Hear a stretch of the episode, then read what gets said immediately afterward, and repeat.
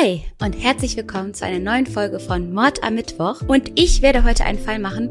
Ich glaube, ihr habt noch nie so viel nach einem Fall gefragt. Und ich bin ehrlich gesagt auch froh, wenn ich den erzählt habe. Dann ähm, ist dieses Thema abgehakt. Dann habe ich da euren Wunsch erfüllt, weil ich so viele Anfragen bekommen habe. Mein Postfach war zugeschwemmt. Alle wollten mehr über diesen Fall erfahren. Und your wish is my command. Und deswegen starten wir jetzt direkt rein. Oh, äh, wenn ihr wollt, könnt ihr mir natürlich auch noch ein Abo und ein Like da lassen.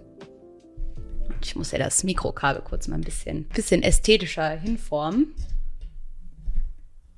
Ja, direkt viel besser, ne? Und zwar möchte ich heute mit euch über die Familie Turpin reden. Das ist nämlich eine christliche Großfamilie, die in Kalifornien lebt. Und man kann sagen, so vom Äußeren, wenn man sie betrachtet, leben sie den amerikanischen Traum. Sie leben in einem Viertel, was so dem Mittelstand oder dem oberen Mittelstand angehört. Man sieht überall weiße und beige Häuser. Alles ist so sehr einheitlich gehalten, sieht sehr clean aus. In den Vorgärten ist gefühlt mit der Nagelschere der Rasen geschnitten worden und alles ist idyllisch, gediegen und vielleicht sogar ein kleines bisschen spießig. Es ist also diese typische amerikanische Vorstadt, wie wir sie vielleicht von Desperate Housewives kennen. Alle, die es geguckt haben, denkt an die Wisteria Lane. So in etwa könnt ihr euch den Vibe da vorstellen. Die Nachbarn feiern zusammen den 4. Juli. Es wird gegrillt, es gibt Straßenfeste. Kinder fahren auf den Straßenfahrrad, malen die Straßen mit Kreide voll, weil so wenig Autos vorbeikommen. Es ist der perfekte Ort, um die ganzen Kinder, die diese Familie hat, großzuziehen. Und auch die Verwandten von David und Louise, das sind die Eltern der Familie Turpin, sagen,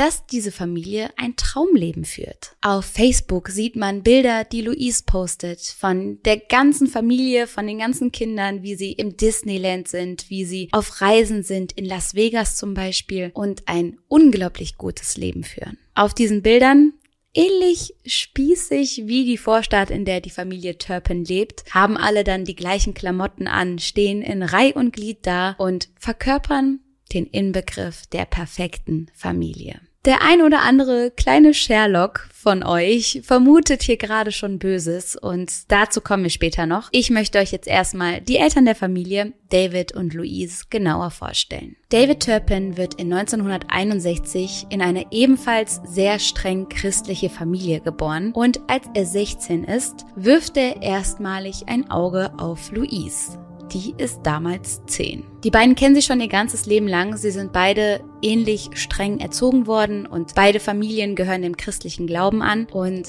ja, damals verliebt sich der 16-Jährige in die 10-Jährige. Und ich weiß, sechs Jahre ist kein großer Unterschied und wo die Liebe hinfällt, aber als 16-Jähriger sich für eine 10-Jährige zu interessieren, finde ich, ne? Ist mir so ins Auge gesprungen. Ich weiß nicht. Als, also als 16-Jährige findet man ja die 14-Jährigen schon Babys vom Gefühl her. Da will man ja immer zu den Älteren und Größeren gehören und sich dann mit so einem 10-jährigen Mädchen abzugeben. Naja, machen wir einfach mal weiter. Beide Familien, also sowohl die von David als auch die von Louise, gehören diesem christlichen Glauben an, gehen immer in die Kirche. Es ist auch so eine Abzweigung des Christentums, welcher sich so ein bisschen mit der Pfingstbewegung hier in Deutschland vergleichen lässt. Über Davids Kindheit gibt es gar nicht so viel zu sagen, über Luises jedoch viel mehr. Luises Mutter wurde damals schon sehr früh von ihrem eigenen Vater missbraucht. Und obwohl sie selber diese Erfahrung mit ihrem Vater gemacht hat, gibt sie ihre eigenen Kinder, darunter auch Luise, später in seine Obhut. Es ist ein wahres Geschäft, denn ihr Vater, also Luises Großvater, zahlt Luises Mutter Geld dafür, die Enkelin bei sich aufzunehmen und dann missbrauchen zu können. Das heißt, Luises Mutter verkauft die kleine Luise damals an ihren eigenen Vater für Geld.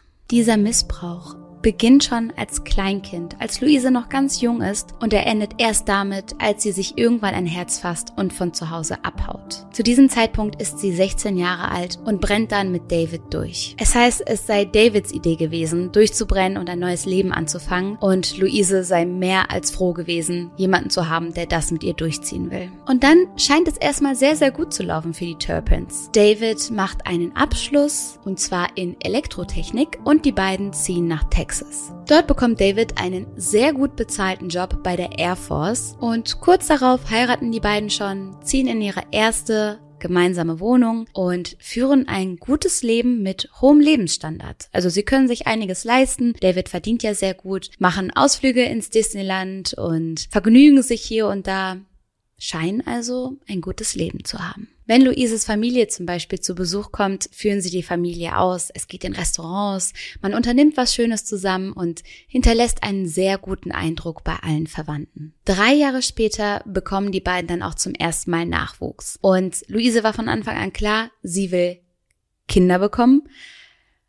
Und zwar viele so, ich will eine eigene Fußballmannschaft gründen mäßig. Sie hat sich damals gesagt, sie möchte so lange Kinder bekommen, bis ihr Körper nicht mehr kann. Die Kinder nennen sie alle etwas mit J. Also die Kinder haben alle einen Namen, der mit J beginnt, weshalb in manchen Podcasts die Kinder nur die Js genannt werden, also die Js. Fünf Jahre später, also fünf Jahre nach der Geburt des ersten Kindes Jennifer, kommen dann auch schon die nächsten Kinder, Joshua und Jessica, zur Welt. Und von außen sieht das Ganze sehr harmonisch aus. Die Kinder vollenden das Glück von David und Louise, doch hinter der Fassade beginnt es zu bröckeln. Den Lebensstandard, an den sich David und Louise gewöhnt haben und auch so gerne nach außen tragen, den können sie sich schon lange nicht mehr leisten. Sie haben eine Spielsucht entwickelt. Gerade Louise treibt es immer wieder in Casinos und an die Automaten, wo sie sehr viel Geld verlieren wird. Im Alter von acht Jahren wird Jennifer dann als erstes Kind eingeschult. Damit ist sie älter als ihre ganzen Schulkameraden und entpuppt sich schnell als Außenseiterin. Das liegt vor allen Dingen daran, dass die kleine Jennifer nicht gut riecht. Ihre Körperhygiene lässt zu wünschen übrig.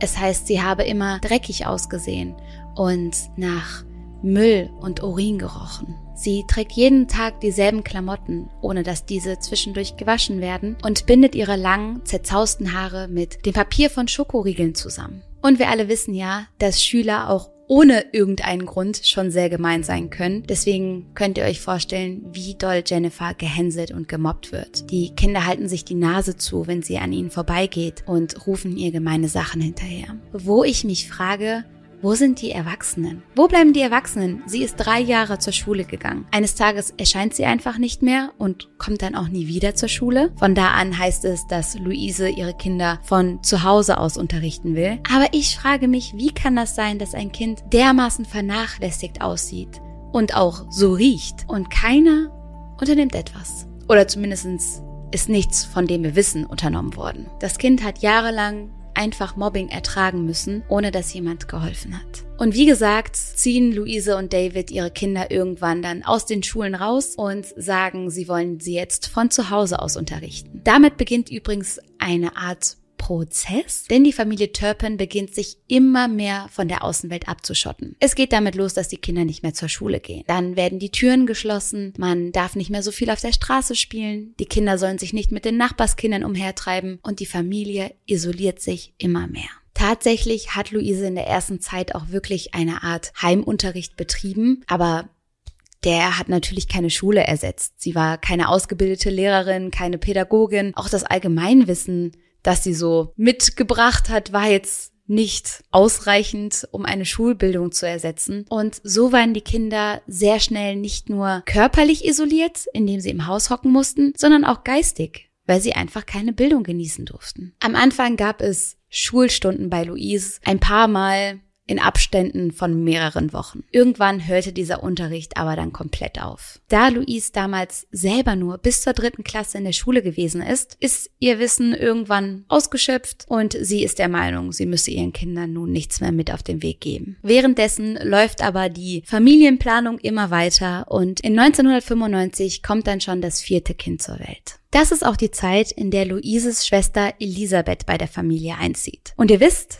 es ist eine amerikanische Familie, weshalb sie höchstwahrscheinlich Elizabeth heißt. Aber da ich das TH nicht aussprechen kann, haben wir uns geeinigt, dass ich solche Namen einfach immer sehr deutsch ausspreche. Also bitte nicht wundern. Elisabeth zieht ein und sie ist eine der ersten und auch der einzigen Person, die einen wirklichen Blick hinter die Kulisse der Familie Turpin werfen kann. Denn sie kennt eigentlich nur das, was alle anderen Verwandten auch kennen. Die Disneyland-Besuche, die Facebook-Posts und Auf einmal lebt sie dann bei dieser Familie und sieht, wie die Dinge dort wirklich laufen. Sie berichtet, dass David und Luise ihren Kindern keinerlei Liebe oder Zuneigung gegeben haben. Es wurde sich nie in den Arm genommen. Es gab keine Komplimente, es gab kein Lob, keine aufbauenden Worte, keine Küsschen, kein Vorlesen am Abend. Alles Dinge, die für Kinder praktisch genauso wichtig sind wie das Essen und Trinken. Sie bekommt mit, dass die Kinder ihre Eltern um Erlaubnis fragen müssen, bei allem, was sie tun. Sie müssen vorher fragen, bevor sie auf Toilette gehen. Sie müssen fragen, bevor sie etwas essen. Vor allen Dingen die älteste Tochter Jennifer Jennifer bekommt immer wieder Wut und Zorn ihrer Eltern zu spüren. Es heißt, David und Luise seien unverhältnismäßig streng gewesen, hätten für alles Strafen ausgesprochen und ihre Kinder für die kleinsten Kleinigkeiten dann bestraft und angeschrien.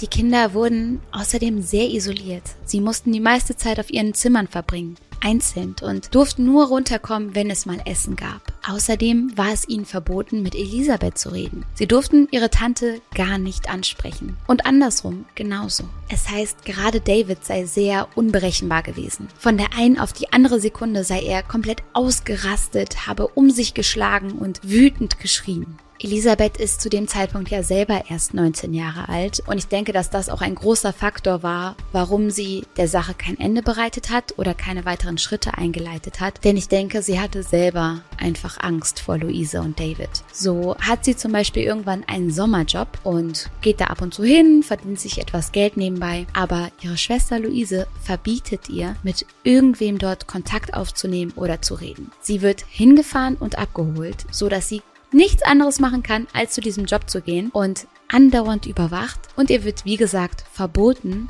dort mit anderen Menschen zu reden. Eine weitere sehr, sehr beunruhigende Situation, die Elisabeth beschreibt, ist, dass sie einmal geduscht hat. Sie stand unter der Dusche und hört plötzlich das Schloss knacken.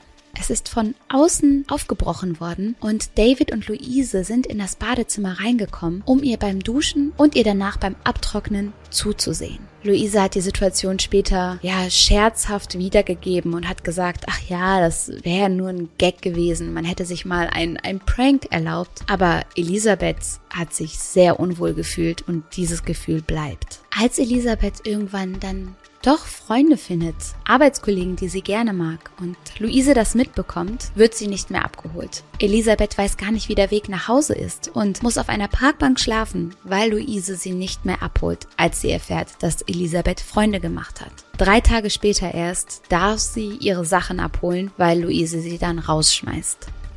Einfach, weil sie Freunde gemacht hat. Zwei Jahre später, in 1997, kommt dann ein weiteres Jay zur Welt. Kurz darauf kommen wieder zwei Kinder zur Welt. Und jetzt passiert etwas, was ich auch sehr interessant fand, denn das Haus der Familie Turpin wird zwangsgeräumt. Sie können sich die Miete nicht mehr leisten. Sie sind ja schon lange bankrott und halten den Schein nach außen gerade noch so aufrecht. Sie müssen das Haus verlassen.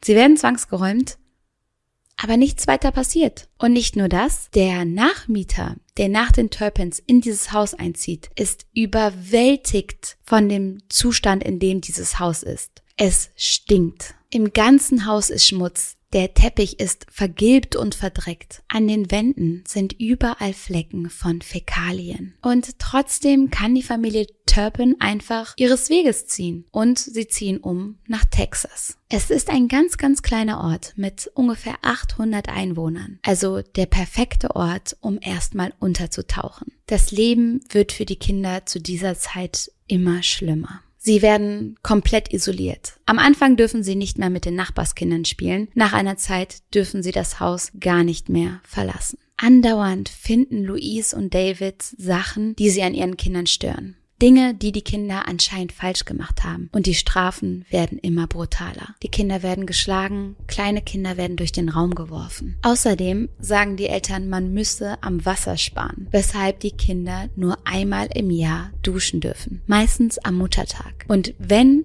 Louise oder David herausgefunden haben, dass die Kinder sich oberhalb der Hände gewaschen haben, also die Handgelenke oder mal ein bisschen die Arme, werden sie brutalst bestraft. Sie werden dann ans Bett gefesselt und müssen dort tagelang verharren. Sie dürfen nur noch nachts wach sein und bekommen auch nur zu dieser Uhrzeit Essen. Das ist ungefähr zwischen 1 und 5 Uhr morgens. Und das Essen ist immer dasselbe. Entweder Erdnussbutter-Sandwiches oder gefrorene Burritos. Sie bekommen in 24 Stunden nur eine Mahlzeit und das immer mitten in der Nacht. Zum Essen werden die Kinder einzeln aufgerufen und müssen runterkommen, um vor den Augen der Eltern zu essen, schweigend und dann wieder aufs Zimmer hochzugehen. Im Jahr 2000 kommen drei weitere Kinder zur Welt. Das elfte und das zwölfte Kind folgen schon bald. Was bedeutet, dass David und Louise in 17 Jahren zwölf Kinder gekriegt haben. Und sowas macht mich so wütend. Es ist so frustrierend, weil es gibt so viele Menschen auf der Welt, die wirklich das Herz am rechten Fleck haben und sich so sehr Kinder wünschen, so sehr dafür kämpfen und hoffen und beten. Und dann ist da so eine Familie, die wirklich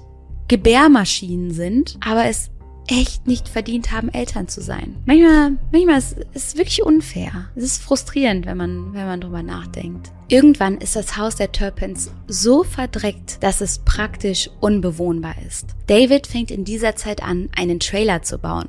Also so etwas wie so eine Hütte slash Wohnwagen mäßig, in dem dann die ältesten Kinder wohnen müssen. In diesem Trailer wird auch ein Käfig eingebaut. Dieser Käfig dient dazu, die Kinder, die sich nicht benommen haben, dort einzusperren. Und weil auch Luise und David das Haus zu dreckig und zu eklig geworden ist, mieten sie sich ein Apartment 50 Kilometer entfernt und gehen dort mit den zwei jüngsten Kindern hin. Das war sowieso so ein Phänomen, was man feststellen konnte, dass sie die jüngsten Kinder, solange sie noch so klein und süß und niedlich waren, am liebsten hatten. Sobald die Kinder älter geworden sind und ja, vielleicht auch mal eine eigene Meinung hatten, haben sie diesen Kindern keine Liebe mehr gegeben. Aber die beiden jüngsten, die kleinen Babys, nehmen sie mit 50 Kilometer entfernt und lassen die zehn anderen Kinder in diesem Trailer zurück. Die beiden ältesten Kinder, Joshua und Jennifer, bekommen die Aufgabe, auf die anderen Kinder aufzupassen. Und jetzt denkt man ja, boah,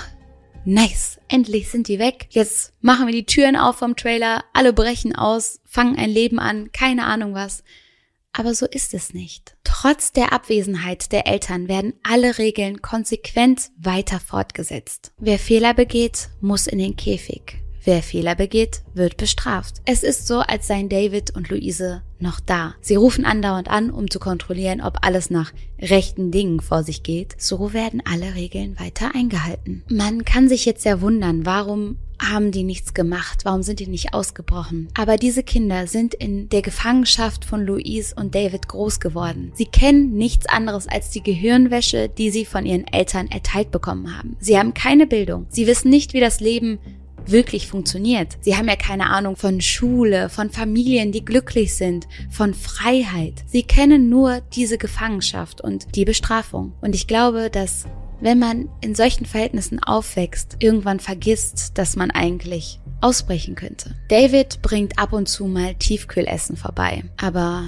nicht genug. Irgendwann fasst sich Jennifer dann ein Herz und bricht tatsächlich aus. Sie ist ja die Älteste und sie rennt einfach weg, trifft dann ganz verängstigt auf Nachbarn und sagt, wo kriege ich einen Job und ein, ein Auto her? Und diese Nachbarin fährt Jennifer dann tatsächlich auch in die Innenstadt, um ihr dabei zu helfen, einen Job zu bekommen. Da Jennifer aber keine Papiere, keine Erfahrung oder sonstiges hat und dazu auch noch total verängstigt und einfach merkwürdig, doof gesagt, wirkt, kriegt sie den Job nicht. Und Jennifer ist so verzweifelt, weil sie nicht weiß, was sie tun soll und so ruft sie dann ihre Mutter an. Die sammelt sie dann ein und bringt sie zurück in den Trailer. Das Ganze geht vier Jahre lang so. Erst dann kommen David und Louise zurück. Vier Jahre lang, in denen die Kinder eigentlich hätten ausbrechen können, aber bereits so verängstigt waren, dass sie in diesem Gefängnis weitergelebt haben. Das Haus neben dem Trailer steht jetzt kurz vor der Zwangsräumung. Und das ist auch der Grund, warum die Eltern der Familie Turpin wiederkehren, um das Ganze zu regeln.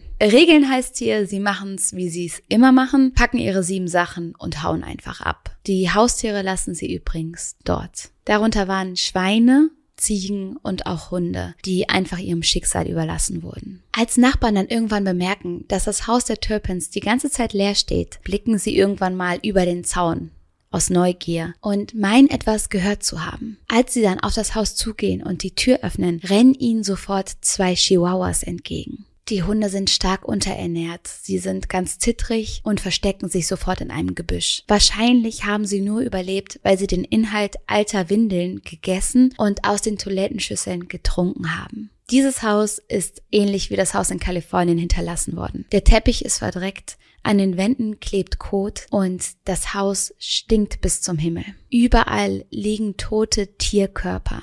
Die Tiere, die es nicht mehr geschafft haben, weil sie zurückgelassen wurden. Es dauert drei Monate der Vollzeitarbeit, bis dieses Haus ansatzweise wieder bewohnbar ist. Für die Familie Turpin geht es jetzt wieder nach Kalifornien. Grund dafür ist, dass Luise fest davon überzeugt ist, sie könne mit ihrer Familie im TV durchstarten. Sie schaut nämlich regelmäßig Reality TV und ist der Meinung, ihre Familie hätte das Zeug dazu. Sowas wie die neuen Kardashians zu werden. Keeping up with the Turpins. Zu dieser Zeit fängt sie dann auch regelmäßig damit an, Fotos und Videos auf Facebook zu posten, in der Hoffnung, endlich entdeckt zu werden. Und die Fotos zeigen eine ganz andere Familie als die, die sie in Wirklichkeit sind. Die Kinder sind frisch geduscht, man steht im Disneyland zusammen und zeigt sich als glückliche Familie. Auch ein Bild von Louise und David ist zu sehen, wie sie in Las Vegas ihr Ehegelübde erneuern lassen. Man fragt sich ja, warum haben die Nachbarn nie etwas bemerkt? Oder wenn sie was bemerkt haben, warum haben sie nichts unternommen? Das ändert sich jetzt in Kalifornien aber. Denn die neuen Nachbarn bemerken sehr schnell, dass nachts immer das Licht im Hause Turpins brennt. Und sie sehen, wie die Kinder ganz komisch von Gang zu Gang marschieren, so als würden sie dazu gezwungen werden. Aber es folgen leider keine Konsequenzen. Irgendwann fängt David auch damit an, sich seiner Tochter Jordan zu nähern. Er befiehlt ihr, in den Fernsehraum zu kommen und sich auszuziehen und auf seinen Schoß zu setzen. Doch bevor es zu schlimmeren Dingen kommen kann, kommt Louise in das Zimmer und stört diese Situation. Jordan erzählt später, dass ihr Vater sie auch öfters dazu gezwungen hat, ihn zu küssen. In 2014 zieht die Familie dann wieder um, nämlich nach Paris in Kalifornien. Und dort kaufen sie ein Haus im Wert von 350.000 Dollar mit 5000 Dollar Eigenkapital. Wo man sich so denkt, wer hat denen das erlaubt? Die Familie hat Schulden in der Höhe von einer Viertelmillion Dollar. Die haben jedes Haus abrissfertig hinterlassen und trotzdem dürfen die dieses Haus kaufen. Mit 5000 Dollar Eigenkapital. Dadurch, dass sie immer wieder bankrott gegangen sind, wurden ihre Schulden getilgt. Und die Familie Turpin kann wie von neu beginnen. So geht dann auch der Missbrauch an den Kindern weiter. Nicht nur physisch, sondern auch psychisch wird es immer schlimmer. Und die machen so abgefuckte Sachen. Zum Beispiel kauft Luise irgendwann einen Kuchen und stellt ihn dann auf den Tisch. Und natürlich darf keines der Kinder diesen Kuchen anfassen. Aber auch sie isst den Kuchen nicht. Die Kinder müssen einfach zugucken, wie dieser Kuchen Tag für Tag verrottet, obwohl sie so viel Hunger darauf gehabt hätten, weil sie ja jeden Tag dieselben Quatsch zu essen bekommen und davon ja viel zu wenig. Genauso machen sie es mit Spielsachen. Zum Beispiel kaufen sie einmal zehn neue Fahrräder, nur um sie vor ihren Kindern aufzustellen und denen daraufhin zu sagen, ihr dürft die niemals anfassen. Spielsachen werden in die Zimmer gestellt, nur um den Kindern daraufhin zu verbieten, mit denen zu spielen einfach um sie zu quälen und leiden zu sehen. Luise war ja oft spielsüchtig, das wird jetzt aber von einer Shoppingsucht abgelöst. Sie kauft immer wieder neue Klamotten, neues Spielzeug, nur um das dann in irgendwelche Räume zu stellen und von niemanden anfassen zu lassen. Als sie 47 Jahre alt ist, bekommt sie dann ihr letztes Kind, Jenna. Das ist in 2015. Jordan ist eins der einzigen Kinder, die sich heimlich gegen die Regeln ihrer Eltern widersetzt. So nimmt sie zum Beispiel öfter mal das Handy von ihrer großen Schwester Jennifer. Die darf tatsächlich ein Handy haben. Das hat aber keine großartigen Funktionen. Zu dem Zeitpunkt werden dann die älteren Kinder irgendwann bevorzugt. Das ist auch immer so ein Spiel mit Macht und Spiel mit, jetzt haben wir euch lieber, jetzt haben wir euch lieber. Naja, ziemlich abgedreht alles. Aber Jordan benutzt das Handy von Jennifer und fängt an, damit Sachen zu machen. So beginnt sie zum Beispiel damit, eigene Songs zu schreiben und diese dann aufzunehmen. Diese Videos lädt sie dann teilweise sogar auf Twitter oder auf YouTube hoch. Heimlich üben sie zusammen das Alphabet oder versuchen etwas schreiben zu lernen, sich gegenseitig kleine Sachen beizubringen. Durch YouTube-Videos versuchen sie Grammatik und Vokabeln dazu zu lernen. Jordan mag am liebsten die Videos von Justin Bieber oder High School Musical. Mit diesen Videos eröffnet sich eine neue Perspektive für Jordan, denn sie sieht,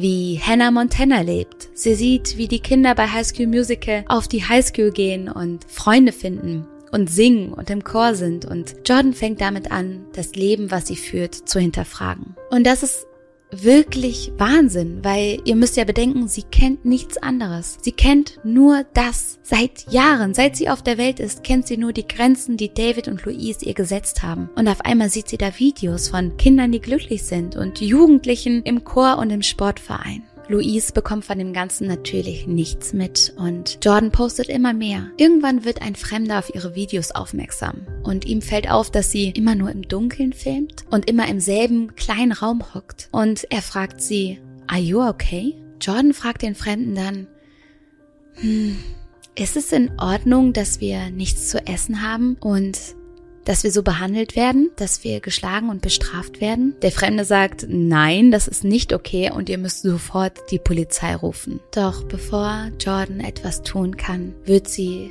von Louise erwischt. Louise wirkt ihre Tochter darauf hin und Jordan erzählt später, dass sie in dem Moment dachte, sie würde sterben. Es ist der 14. Januar 2018. Jordan, die mittlerweile 17 Jahre alt ist, fasst einen Entschluss. Sie hat verstanden, dass das alles nicht normal ist, dass ihre Situation nicht normal ist und der Umgang, den ihre Eltern mit ihnen haben, nicht normal ist. Und sie weiß, sie muss Hilfe holen. Gemeinsam mit einigen ihrer Geschwister plant sie also ihre Flucht. Sie muss sicherstellen, dass sie erstens nicht dabei erwischt wird und zweitens all ihre Geschwister gerettet werden können. Und sie weiß, sie hat nur diese eine Chance. Denn wird sie von David und Louise erwischt werden, glaubt Jordan, ist es vorbei für sie. Und so klettert sie eines Morgens um 5.49 Uhr aus ihrem Fenster. In der Hand hat sie ein deaktiviertes Handy von einem ihrer Brüder. David und Louise haben die Handys nämlich immer deaktiviert. Das heißt, die paar Handys, die die diese einzelnen Kinder mal bekommen durften, waren nicht fähig, irgendwelche Anrufe zu tätigen, außer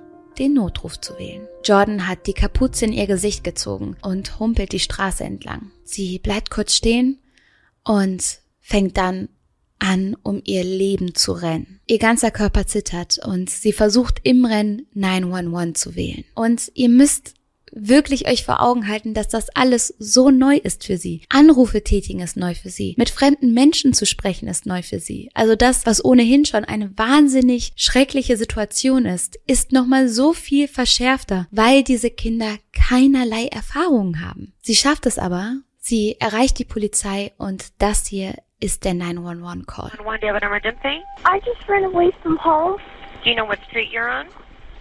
Um, no. Sie erzählt der Polizistin, was zu Hause passiert. Sie erzählt von der Folter, dass sie festgehalten werden, dass sie mit Ketten ans Bett gebunden werden, an den Haaren gezogen werden und manchmal wegen des ganzen Drecks in der Luft nicht atmen können. Als die Polizistin fragt, wann sie denn das letzte Mal geduscht hat, sagt Jordan vor einem Jahr. Es ist total schwer herauszufinden, wo sich Jordan befindet. Sie kennt das Konzept von Straßennamen ja nicht. Sie kann ja nicht sagen, wo sie ist, ob das jetzt Süden, Osten, Westen keine Ahnung, wie weit vom Zentrum der Stadt entfernt ist. Etwas, das sie aber gemacht hat, was ein ziemlich cleverer Move war, ist, dass sie einen Briefumschlag hat mitgehen lassen. Von diesem Briefumschlag ließ sie dann die Postleitzahl ab. Durch das GPS-Signal des Handys kann die Polizistin dann die genaue Adresse herausfinden. Und so erreichen die Polizisten gegen 6.11 Uhr die sehr, sehr zierliche und abgemagerte Jordan, die nervös ist und im ganzen Körper zittert. Sie hat lange schwarze Haare,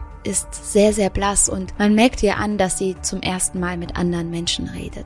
Die Polizisten fragen sie dann, ob sie Drogen genommen hat oder auf irgendwelchen Substanzen ist. Aber es liegt einfach daran, dass sie noch nie mit anderen Menschen interagiert hat, dass sie nicht weiß, wie das geht, wie man kommuniziert, wie man ein Gespräch miteinander führt. Außerdem fragt Jordan, was sind Medikamente oder Drogen? Sie weiß es nicht. Die Polizisten fragen sie dann nach Beweisen und sie holt das Handy heraus, mit dem sie sogar Fotos gemacht hat. Auf den Fotos sieht man ihre verdreckten Geschwister, wie sie ans Bett gefesselt sind oder in Ecken des Zimmers kauern. Die Haare der Geschwister sind ewig lang, zerzaust und so fettig, dass sie glänzen. Ungefähr eine Stunde später werden David und Luise dann verhaftet. Und es tut so gut, das gerade zu sagen. Man findet die Kinder teilweise auf dem Boden oder auf dreckigen Betten liegend. Einer der Brüder ist gerade gefesselt. Wochenlang war er wohl an dieses Bett gekettet und hat an den Händen schon blaue Flecke. Die Kinder sind alle extrem blass, wahnsinnig unterernährt und haben überall Wunden am Körper. Als die Polizisten die Kinder da so sitzen sehen, denken sie, dass es sich wirklich um Kinderkinder handelt, dass alle weit unter 18 sein müssen, weil sie so unterernährt sind und deswegen nicht richtig gewachsen sind. Als man die Kinder auf die Wache gebracht hat, müssen sie einzeln aussagen und dürfen danach alle duschen gehen. Die Kinder werden auf Krankenhäuser aufgeteilt, aufgepäppelt und gepflegt. Fast alle haben Wachstumsstörungen. Sie können nicht richtig laufen, teilweise haben sie Herzprobleme und sind wie gesagt alle miteinander stark unterernährt. Sie haben begrenztes Vokabular und eine Art eigenen Akzent entwickelt, weil sie immer nur unter sich kommuniziert haben und sich gegenseitig das Sprechen beigebracht haben. Die älteste, Jennifer, ist übrigens zu diesem Zeitpunkt 29 Jahre alt und wiegt circa 40 Kilo. Durch die jahrelange Folter und Unterernährung wird sie niemals dazu fähig sein, Kinder zu bekommen. Als die Kinder im Krankenhaus sind, hören sie zum ersten Mal Musik. Jennifer steht auf und beginnt damit zu tanzen, denn sie spürt zum ersten Mal so etwas wie Glück und wie Freiheit. Die Pfleger sind schockiert. Sie haben noch nie so etwas gesehen wie den Zustand dieser Kinder und sie geben ihnen neue Klamotten, alle spenden, alle sammeln und der Chef des Krankenhauses richtet auch ein Spendenkonto für die Kinder ein. Durch die mediale Aufmerksamkeit, die ja gigantisch ist, wird so sehr schnell sehr viel Geld für die Kinder gesammelt. Ich sage die ganze Zeit Kinder, aber ein Großteil war einfach erwachsen. Die haben einfach ihr ganzes Leben bis ins Erwachsenenalter in dieser Gefangenschaft verbracht. Eine sehr schöne Situation, die sich da übrigens noch abspielt, die ich euch nicht vorenthalten möchte, ist, dass ein Obdachloser, der auch von dem Fall gehört hat, zum Krankenhaus kommt und seine vermutlich letzten zwei Dollar den Kindern der Familie Turpin hinterlässt, weil ihn das Ganze so bewegt hat und er etwas beitragen möchte. Für die Geschwister ist alles neu der freundliche Umgang der Menschen um sie herum, Essen, Licht, Musik, Gespräche, andere Menschen. Sie müssen alles von vorne lernen, wie man sich die Haare wäscht, was Obst und Gemüse ist und wie man miteinander kommuniziert. Sie haben anfänglich vor allem Angst, zum Beispiel vor Tomaten. Sie trauen sich erst in eine Tomate reinzubeißen, als die Pflegerin ihnen das vormacht. Aber langsam wachen sie auf, langsam trauen sie sich Dinge und genießen das Leben. Jordan erinnert sich, wir sind dann in einen Park gegangen mit zwei meiner Schwestern. Ich war so aufgeregt, weil ich die Luft riechen konnte. Ich konnte das Gras riechen. Ich dachte, der Himmel kann nicht besser als das hier sein. Louise und David sind derweil im Gefängnis und es heißt, Louise habe sich in eine völlige Scheinwelt begeben. In eine Welt, in der sie unschuldig ist und nichts von all dem weiß. David hingegen bricht in Tränen aus und beteuert seine Reue. Im Prozess werden beide zu einer lebenslangen Haft verurteilt. Sie sind ein Deal mit dem Gericht eingegangen und bekennen sich schuldig für insgesamt 14 Vergehen pro Kind, inklusive Freiheitsberaubung, Folter und der Kindeswohlgefährdung. Die lebenslange Haftstrafe birgt eine Freilassungsmöglichkeit nach 25 Jahren. Sie dürfen ihre Kinder nie wiedersehen, nicht kontaktieren und sich ihnen niemals nähern. Vor Gericht sagen Jennifer und Joshua aus und lesen Briefe ihrer Geschwister vor. Sie werden von einem Supporthund dabei unterstützt und ich finde es so so mutig und so tapfer, sich dahinzusetzen und für sich und seine Geschwister auszusagen, obwohl sie nicht mal wissen, was ein Gericht oder Gerechtigkeit ist, obwohl sie all das gerade erst gelernt haben und trotzdem zu sagen, wir stehen für uns ein und wir machen das. Jennifer sagt, meine Eltern haben mir mein Leben weggenommen, doch jetzt nehme ich mir mein Leben wieder zurück. Joshua sagt, ich habe manchmal immer noch Albträume über alles, was passiert ist, wie meine Geschwister gefoltert und gefesselt werden. Heute geht es den Kindern den Umständen entsprechend gut. Manche sind aufs College gegangen, andere sind immer noch dabei, alltägliche Sachen zu erlernen und neu zu entdecken. Die jüngeren Kinder kommen in Pflegefamilien, die älteren versuchen sich ein Leben alleine aufzubauen. Etwas, was ich so tragisch finde, ist, dass im Oktober 2019 herausgekommen ist, dass fünf der Turpins Familienkinder in Pflegefamilien gekommen sind, in denen sie missbraucht wurden. Das heißt, nach Jahren der Tortur hatten sie endlich das Gefühl, jetzt kümmert sich jemand um uns und in diesen Familien sind sie dann wieder schlimm behandelt und missbraucht worden. Wie kann man wirklich so grundböse sein, Kindern grundsätzlich etwas anzutun, aber gerade Kindern, wo du weißt, was sie schon durchgemacht haben, erneut etwas anzutun? Wie kann man so ein dunkles, dunkles Herz haben? Anfang 2020 heißt es aber, dass es den Geschwistern gut geht, die meisten Jobs haben und alle selbstständig geworden sind. Aber auch das stimmt leider nicht ganz. Einige der Turpins Kinder sind obdachlos. Sie haben es nie richtig geschafft, die Dinge des Alltags nochmal zu lernen oder das, was passiert ist, zu verarbeiten. Außerdem heißt es, dass das gespendete Geld von einem Vormund der Kinder eingesackt wurde und der ihnen keinen einzigen Cent ausgezahlt hat. Aber Jennifer sagt, nichts kann jemals wieder so schrecklich sein. Nichts wird jemals so schrecklich sein wie 29 Jahre in der Hölle. Und trotz allem blickt sie also optimistisch gestimmt der Zukunft entgegen. Das Ganze wünsche ich euch auch. Verliert nie den optimistischen Blick auf die Dinge, egal wie schwer es manchmal ist. Und ich drücke euch, ich wünsche euch was und wir sehen uns beim nächsten Mal. Ciao, ciao. Uh, ciao, ciao.